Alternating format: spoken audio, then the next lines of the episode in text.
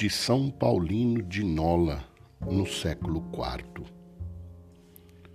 Para que nada ignores a meu respeito, fica sabendo que fui por muito tempo um pobre pecador, e que se fui retirado das trevas e da sombra da morte, recebendo o sopro da vida, se pus as mãos no arado e comecei a carregar a cruz do Senhor, preciso, todavia, do auxílio de tuas preces para perseverar até o fim.